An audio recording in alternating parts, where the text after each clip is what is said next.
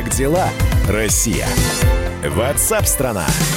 Итак, друзья, мы в прямом эфире программы WhatsApp страна. Я напоминаю, что завтра мы с вами продолжим большую игру. Партнер нашей большой игры стоматологическая клиника лаборатория фундаментальной клинической медицины. Это современное лечебное диагностическое учреждение в центре Москвы, где вы найдете все виды стоматологических услуг по европейским протоколам качества. В соответствии с требованием по борьбе с коронавирусом, клиника работает в режиме экстренной и неотложной помощи. Персонал проходит ежедневную проверку, помещения обрабатываются и работают бактерицидные лампы а запись организована так, что вы не встретите очередей. Как дела, Россия? Ватсап-страна!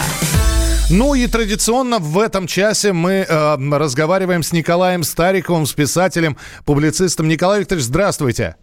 Здравствуйте, здравствуйте. Как вам вторая неделя самоизоляции? Ну, вы знаете, наверное, несколько тяжелее, чем первая, потому что все-таки все-таки вторую неделю отпуска такого неожиданного э, с сидением дома никто из нас не предполагал. Но я думаю, что это далеко не самый плохой вариант. Знаете, интернет-шутка такая есть. Как говорит мой друг-следователь, сидеть дома – это очень даже неплохо.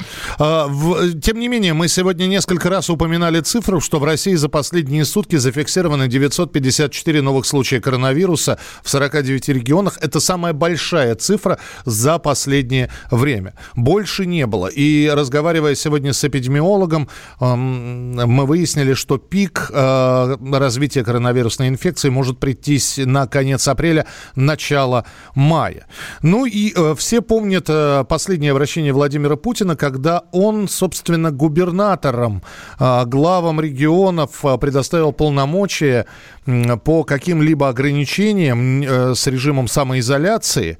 И вот сегодня уже пришлось премьеру выступать, который посоветовал региональным властям не путать свои полномочия с федеральными. Вы замечаете, что где-то перегибается палка?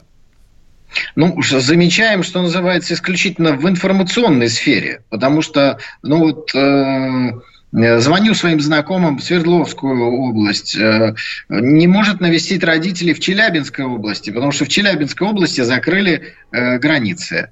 Ну, это, с одной стороны, как говорится, может и хорошо, что не может навестить, но, с другой стороны, появление каких-то границ внутри единого государства – это очень странно. Я даже заметил, думаю, что и вы тоже заметили, уважаемые радиослушатели, что какой-то появился у нас уже подзабытый термин федерализация.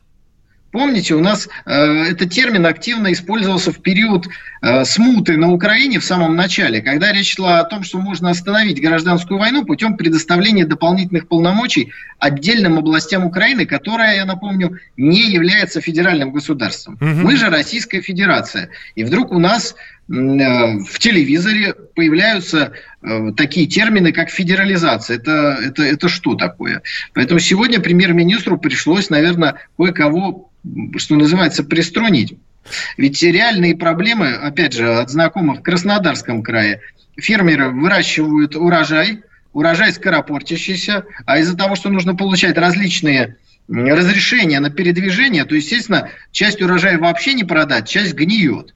Это в ситуации, когда продукты уж в нашей стране точно лишними э, не будут. Поэтому здесь мы чувствуем определенную несогласованность действий федеральных властей и местных властей. И в этом нужно как можно быстрее наводить порядок. Вы знаете, здесь между тем находятся слушатели, которые говорят, все правильно, надо перестать москвичей пускать в наши регионы. Хотя, на мой взгляд, это не столько москвичи, сколько э, жители как раз э, регионов возвращаются к себе на родину во время э, вот этой вот вынужденной самоизоляции. Здесь было заявление челябинского чиновника перестать сдавать квартиры иногородним, чтобы не приезжали к нам распространители коронавируса.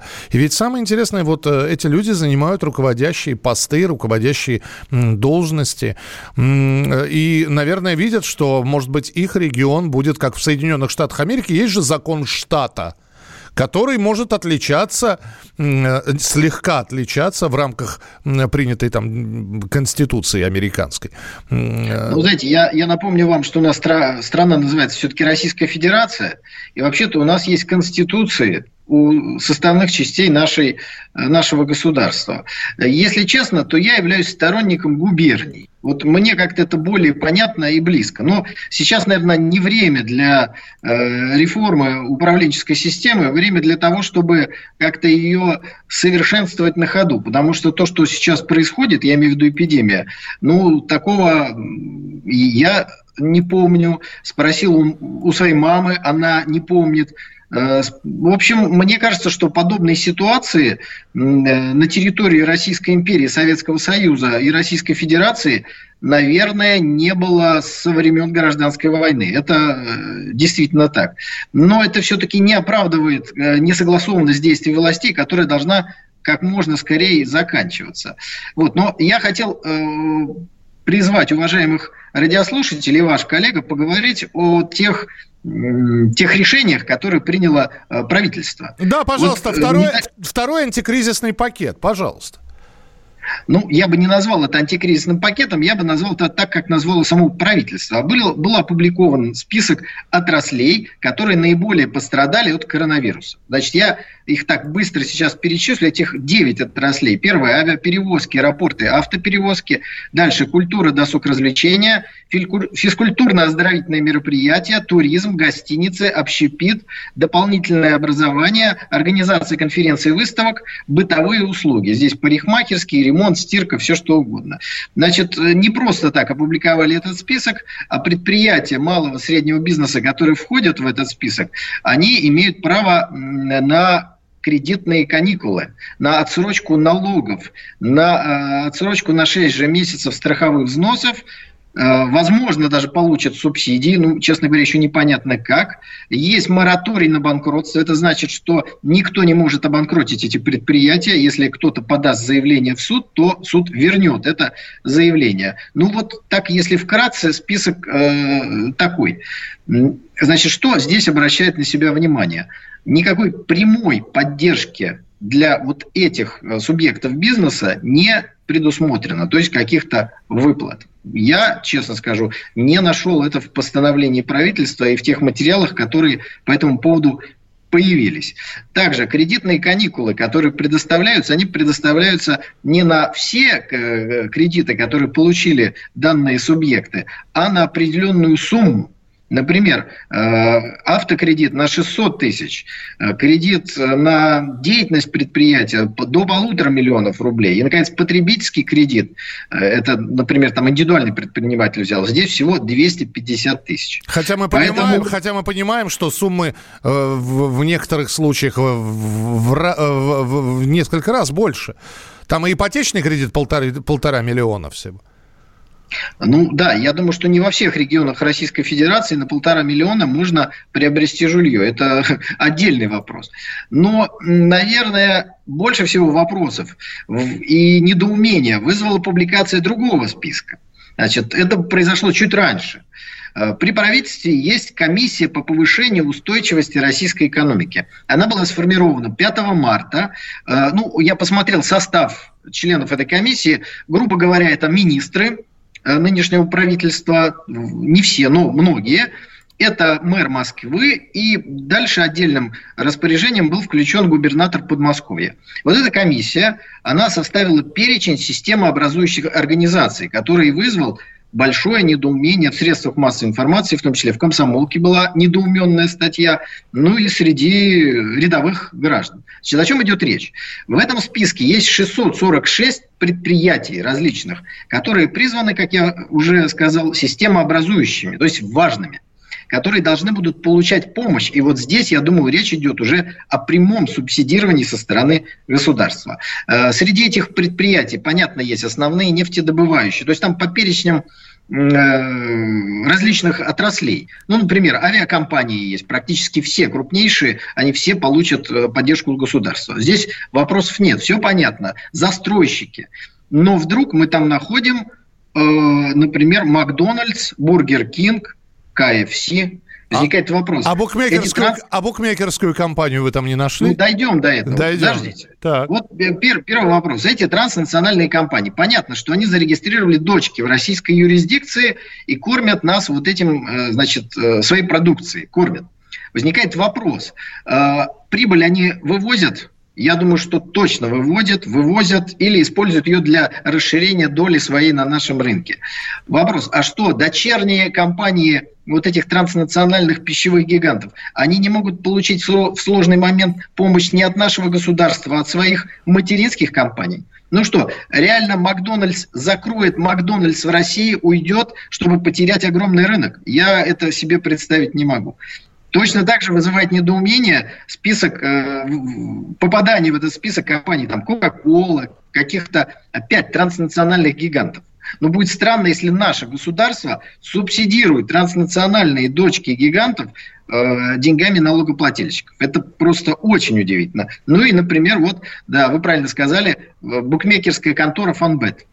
Это системообразующее предприятие. Мне кажется, что здесь без серьезных каких-то лоббистских вещей Э, не обошлось. Ну вот есть такая бочка э, государственного меда для поддержки различных действительно важнейших системообразующих предприятий, и туда кто-то ложку совершенно иной субстанции засунул, поддерживая либо какие-то предприятия аффилированные с кем-то, либо, собственно говоря, интернешнл гигантов, которые, мне кажется, без нашей поддержки никуда не денутся. Они бы нас поддержали, а не мы их. Николай Викторович, вот, я, я предлагаю продолжить буквально через минуту, потому что, э, когда говорится и об этих предприятиях, там возникает вопрос рабочих мест. Продолжим. Как дела, Россия? Ватсап-страна! Ты виноват уж тем, что говоришь по-русски. По-русски. В последнее время случаи притеснения и нападений на национальной почве участились. Прохожие на улице никак не пытались помочь иностранцам и остановить нападавших. Создается образ врага для того, чтобы... Не допустить распространения правды о тех событиях. Что же касается вот бытовой ненависти, то... Я думаю, что, к сожалению, мы еще много что увидим, но нам есть чем ответить. «Национальный вопрос» на радио «Комсомольская правда». По воскресеньям в час дня по московскому времени.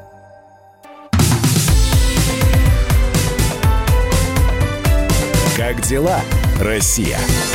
Ватсап-страна! страна Друзья, и мы продолжаем разговор с Николаем Стариковым. Он с нами на прямой связи. Николай Викторович, так вот, вернувшись к списку, э, тому самому, э, э список наиболее пострадавших отраслей экономики, там список из 646 предприятий. А можно я вас поправлю? Поправлю. Значит, что касается отраслей, наиболее пострадавших, там 9 отраслей, да. это один список. Да, а второй... И речь идет о предприятиях в основном малого, среднего бизнеса.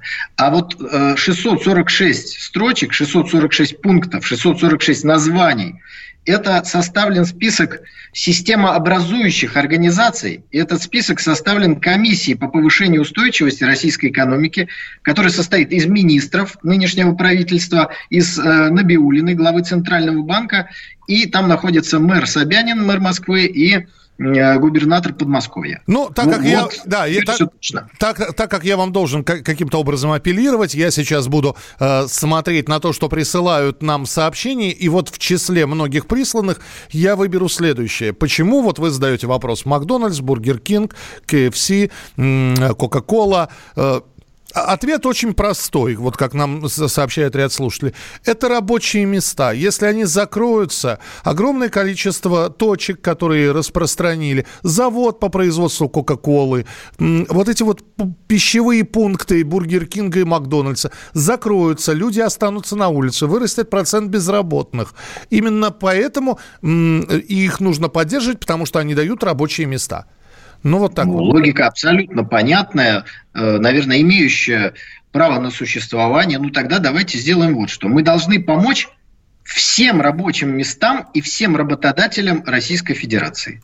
Потому что если мы поможем э, 646 предприятиям основным, среди которых вот Макдональдсы тоже существуют, но не поможем, например, ресторанной сети или сети кафе, там тоже закроются эти предприятия, тоже будут потеряны рабочие места. То есть в этой логике мы должны помочь каждому.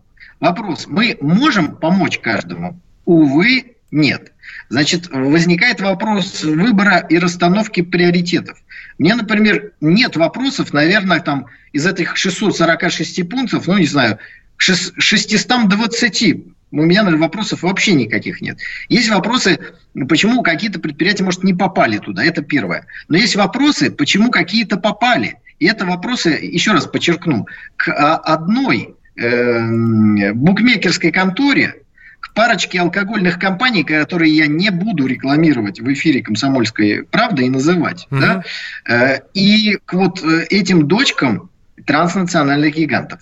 Поэтому я хочу задать уважаемым радиослушателям вопрос. Вот вы э, действительно думаете, согласны ли с такой точкой зрения, что компания Coca-Cola закроет предприятие на территории Российской Федерации, если не получит никакой помощи от государства и отдаст этот рынок лимонаду Буратино? или кому-то еще, напиткам из черноголовки, кому угодно. Вот я такой ситуации себе представить не могу. Транснациональные компании приходят куда-то навсегда. Они скупают конкурентов, выкашивают их. Обратите внимание, опять не буду рекламировать транснациональные компании, которые купили российские молочные компании, кондитерские компании, э, вот. конкурентов в сфере э, своей прямой деятельности. Хорошо, Николай Ильич, сейчас вроде конкуренты, сейчас а на самом деле одно. Попробую загнать вас в ловушку. АвтоВАЗ нужно поддерживать? АвтоВАЗ, конечно же, нужно. Это дочерняя И... компания французской Renault Group. Неужели дочерняя французская, ну, АвтоВАЗ, будучи дочкой крупного концерна Рено, не может рассчитывать на поддержку со стороны такого автомобильного гиганта западного? Ну, исходя вот из... Не ваш... удалась ваша ловушка, не, не удалась. Не, не получилось. Значит, что касается многострадального нашего АвтоВАЗа, то мне кажется, что АвтоВАЗ иногда называется социальная нагрузка бизнеса, и какой-нибудь автомобильный концерн на Западе нагружается нашим правительством, что правильно, чтобы АвтоВАЗ работал и чтобы там не было массовых сокращений. А вот что касается таких вещей, как э, пищевая промышленность, вот здесь ситуация совершенно иная. Без нашей поддержки эти Макдональдсы никуда не, де, не денутся. Они по всему миру. И в конце концов, если на полгода их деятельность в рамках наших государственных границ станет убыточной, ну пусть они внутри себя, как говорится, перегруппируются, перебросят немножко денег из Соединенных Штатов Америки, из Австралии, из Великобритании. Ничего страшного. Если они хотят сохранить российский рынок, они его сохранят. А я не представляю себе ситуации, когда вот такие пищевые гиганты – куда-то уйдут. Вот автомобильный концерн – это совсем э, иная история. А мы драку большую не спровоцируем вот этим вот списком из 600 с лишним компаний, когда каждый будет кричать громче, особенно те, кто не попал в этот список. А как же я? А, а вот они. И начнутся, я не знаю, какие-то сливы компромата и прочее, прочее. Вот и передерутся все, и, и толку от этого не будет никакого. Вы знаете, всегда есть, конечно, проблема в составлении такого списка. Я думаю, что вообще его невозможно составить, чтобы не было ни одного вопроса по типу, почему этот там есть, а вот этого там нет. Поэтому еще раз подчеркну, к подавляющему большинству пунктов этого списка, который составила комиссия по повышению устойчивости российской экономики, вопросов нет. Но хотелось бы, чтобы у нас вообще было к ней ну, два-три вопроса, чтобы все было понятно и прозрачно, чтобы у нас не было даже ощущения, что кто-то из уважаемых членов этой комиссии может заниматься лоббизмом каких-то бизнес-интересов. А вот появление некоторых, опять не будем упоминать кого в э, этом списке, и сейчас даже не столько о транснациональных компаниях я говорю, э, возникает ощущение, ну, возникает ощущение. А что касается понимаю, поддержки да. транснациональных компаний, коллега, я закончу. Это примерно то же самое, что вызвало сейчас недовольство у российского общества, когда э, якобы самолет с якобы гуманитарной помощью полетел в Соединенные Штаты Америки. У нас самих нельзя сказать, что всего с избытком медицинского для предотвращения этой эпидемии. Ну, здесь сложно с вами спорить, просто, опять же, есть мнение. Не, ск... а не надо спорить. Я, Поддержите. Я, я, Поддержите. Не, тогда у нас получится односторонний разговор, а я все-таки, ну, еще раз должен как, как-то, э, каким-то образом, ну, не провоцировать, а, а ну, что-то говорить против. Е- есть такое мнение, не, уважаемый Николай Викторович, что вот эти поддержка малого и среднего бизнеса, это вообще палка о двух концах. Некоторые действительно сидят на голодном пайке.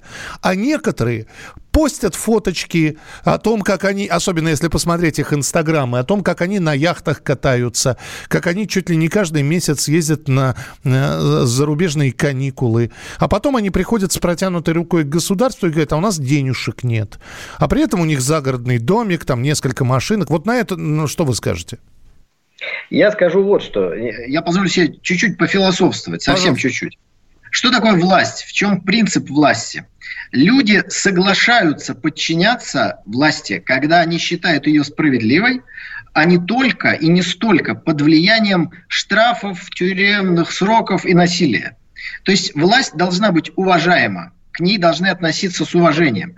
Вот в русском мире э, слово справедливость всегда наполнено особым смыслом. В России власть уважают, если чувствуют ее справедливость. И если начинают сомневаться в этой справедливости, уважение и доверие, что важно, к власти падает. В условиях эпидемии доверие к власти – это фундаментальная вещь для успешного прохождения этого опасного периода. Поэтому, когда мы видим список, в котором находятся западные, пусть и дочки крупнейших транснациональных компаний, у многих жителей нашей страны и вот это ощущение справедливости как-то вымывается. И я думаю, что почти любой гражданин Российской Федерации сказал бы, что средства, которые наверняка будут направлены на помощь всяческим там колам и бургерам, лучше были бы направлены на помощь адресную российским предприятиям, российским кафе, российским лимонадам, э, не знаю, кому угодно. Вот это и есть ощущение справедливости. Потому что кормить чужого дядю даже в военной сфере, знаете, какая есть поговорка, да? Будете кормить чужую армию. Так вот здесь мы кормим чужую армию. Это транснациональные компании. Если им прикажут из Вашингтона, они бросят все свои заводы и уйдут по мановению палочки. Никто упираться не будет, потому что их там сразу к ногтю прижмут. Это инструмент геополитического влияния. Это нужно понимать. И в желании сохранить рабочие места, то есть это правильно, это хорошо, но нужно иметь какую-то границу. Нужно понимать, что они будут действовать все равно, исходя из своих интересов. Полторы минуты у нас, прочитаю сообщение. Буратино разорится от местного воровства, а Кока-Кола никогда, потому что Кола честная компания. Вот. Я не очень понимаю э, вот такие как плакатные заявления. Ну, давайте вообще от всего своего откажемся, от государства откажемся, от своей армии откажемся, от полиции откажемся, от истории откажемся и попытаемся стать американцами и англичанами. Что из этого получится? Ничего. Вон индейцы попытались. Где индейцы? Нет, Нет индейцев. Нет. Нет индейцев. Нет индейцев. И это главный принцип действия вот этих всех, кто потом создал колы и бургеры. Э, проблемы индейцев шерифа не волнует. И наши проблемы их не волнуют.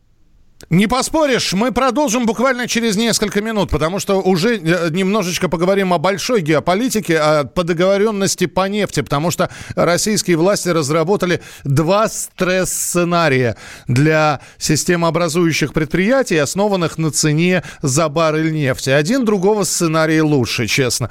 Надо, мы это все с Николаем Стариковым обязательно обсудим через несколько минут. У вас есть возможность прислать свои сообщения 8 9 6 7 200 200 ровно 9702. 8 9 6 7 200 ровно 9702. Текстовые сообщения, голосовые, телефон прямого эфира 8 800 200 ровно 9702. Оставайтесь с нами. Это программа WhatsApp страна. И по понедельникам традиционно Николай Стариков. Э, его взгляд на происходящее, ответы на ваши вопросы и многое другое. Как дела, Россия? WhatsApp страна. Георгий Бофт. Политолог, журналист, магистр Колумбийского университета, обладатель премии «Золотое перо России» и ведущий радио «Комсомольская правда». Авторскую программу Георгия Георгиевича «Бофт знает». Слушайте каждый четверг в 17.00 по московскому времени. А что такое деньги по сравнению с большой геополитикой? Мы денег тут не считаем.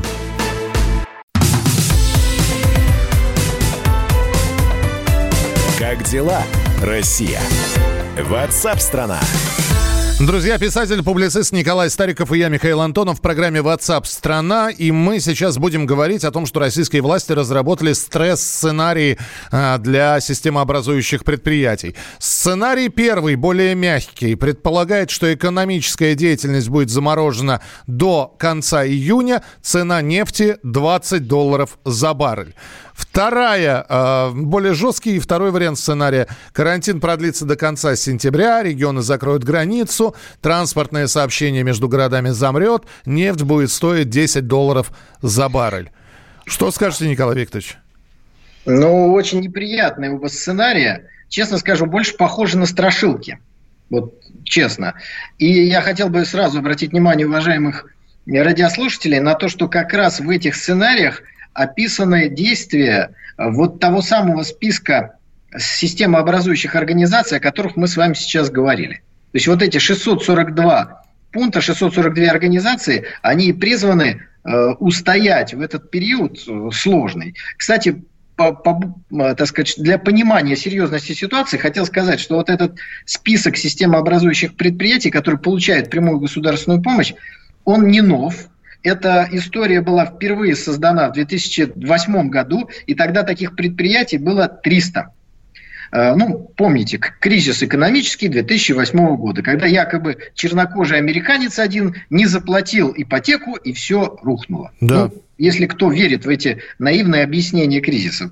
Дальше, 2014-2015 год, падение цены на нефть после начала гражданской войны на Украине. Значит, эта комиссия точно так же создала список системообразующих организаций, тогда их было 200. То есть 300, 200, вот сейчас 640. Это говорит о степени и потенциальной глубине тех проблем, которые мы сегодня можем иметь.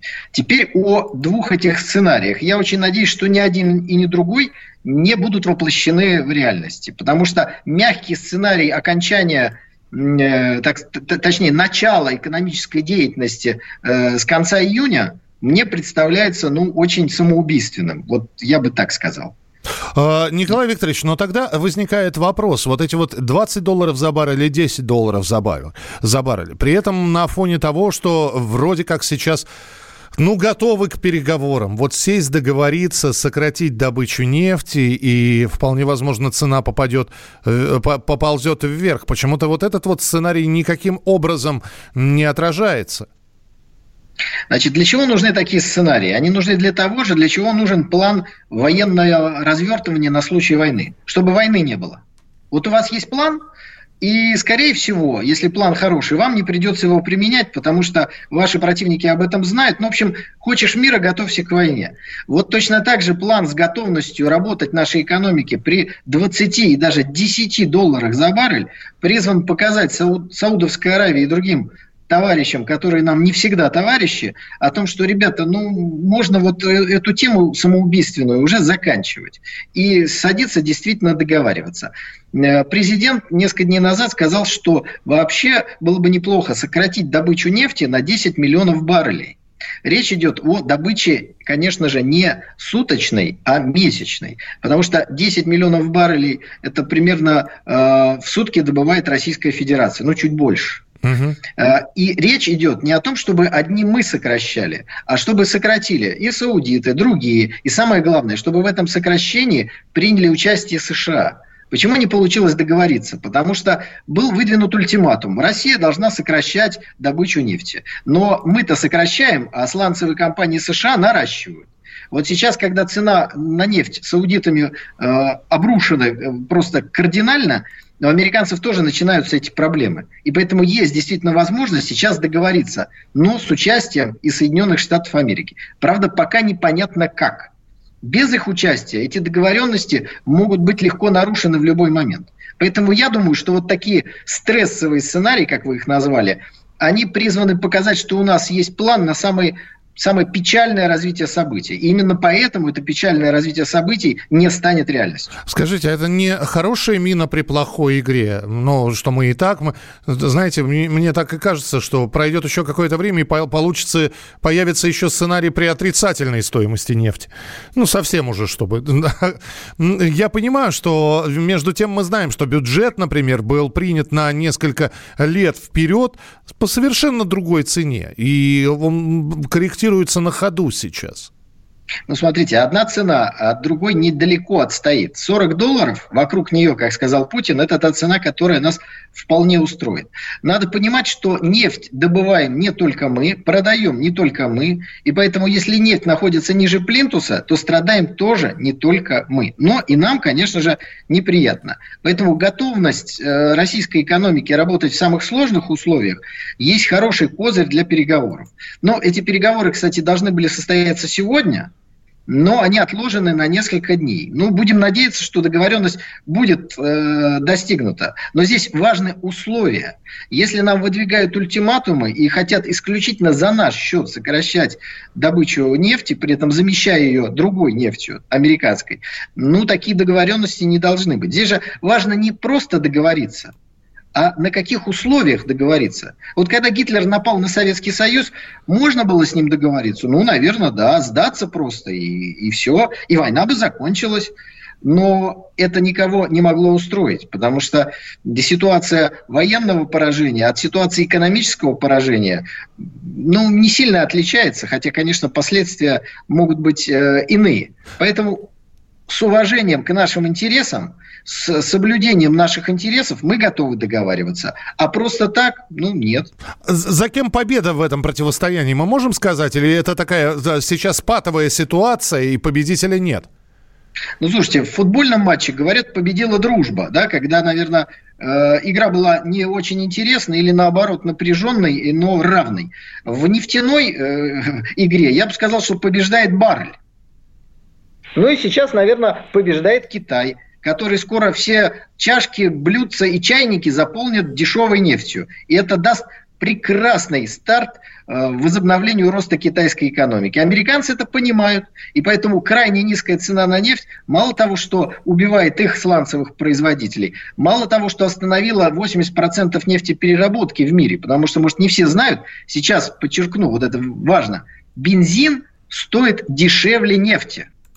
Поэтому перерабатывать нефть – это убыточно. Нефтепереработка в мире встала. Сколько это может продолжаться? Ну вот, ну сколько? Месяц не работают, два? Да нет, конечно. Причем речь идет не о наших заводах, а о мировой ситуации. Поэтому в ближайшее время какие-то договоренности будут достигнуты. Поэтому я еще раз подчеркну, эти стресс-сценарии рассматриваю как нашу заявку, что мы, в общем, устойчивы и готовы договариваться только на приемлемых для нас условиях. И это при том, что некоторые эксперты говорят, что китайская экономика будет восстанавливаться и, дай бог, выйдет на тот уровень, на котором она была до коронавирусной инфекции к декабрю, а то и к январю 2021 года. Ну и нефть была на несколько иных цифрах. Поэтому, да, произошло определенное падение нефти. Но сейчас нефтеперерабатывающие заводы встали. Если они не будут работать дальше, возникнет дефицит уже топлива. Это первое. Второе, еще раз э, вернемся к дилемме, которая есть у США. Высокие цены на нефть хорошо России э, которая не хочет плясать под дудку США. Низкие цены на нефть хорошо Китаю, который не хочет плясать под дудку США. Поэтому Соединенные Штаты вот все время вынуждены лавировать. Я уж не говорю о том, что у них есть и свои собственные интересы. Кстати, кто забыл, США являются крупнейшим на сегодняшний момент, ну, в кавычках, конечно, производителем нефти.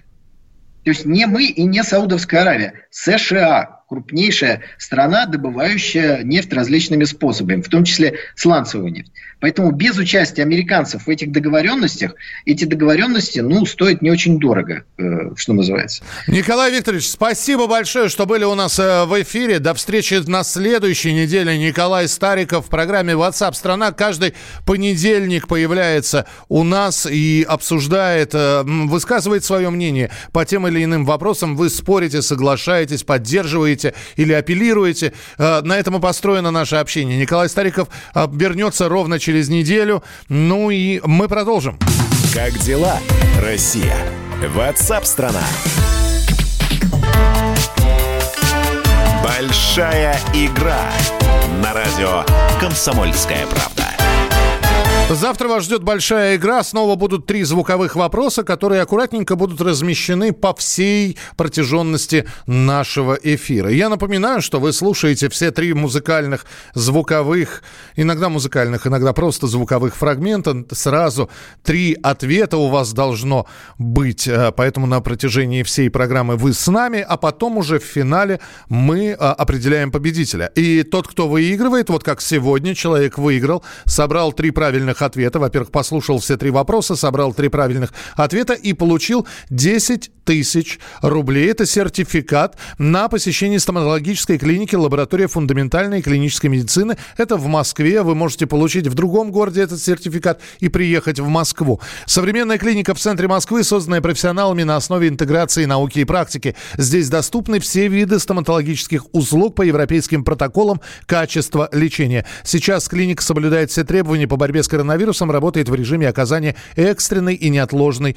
помощи. Специально для этого перед началом работы весь персонал клиники ежедневно проходит проверку на проявление малейших симптомов ОРВИ. Несколько раз в час во всех помещениях обрабатываются все поверхности и дверные ручки. Перед приемом у всех пациентов измеряется температура, работают бактерицидные лампы. Телефон в Москве можно записаться на прием 7495 684 0303. 7495 995 684 0303. Мы продолжим через минуту.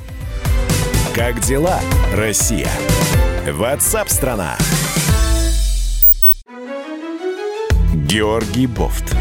Политолог, журналист, магистр Колумбийского университета, обладатель премии «Золотое перо России» и ведущий радио «Комсомольская правда» авторскую программу Георгия Георгиевича «Бофт знает». Слушайте каждый четверг в 17.00 по московскому времени. А что такое деньги по сравнению с большой геополитикой? Мы денег тут не считаем.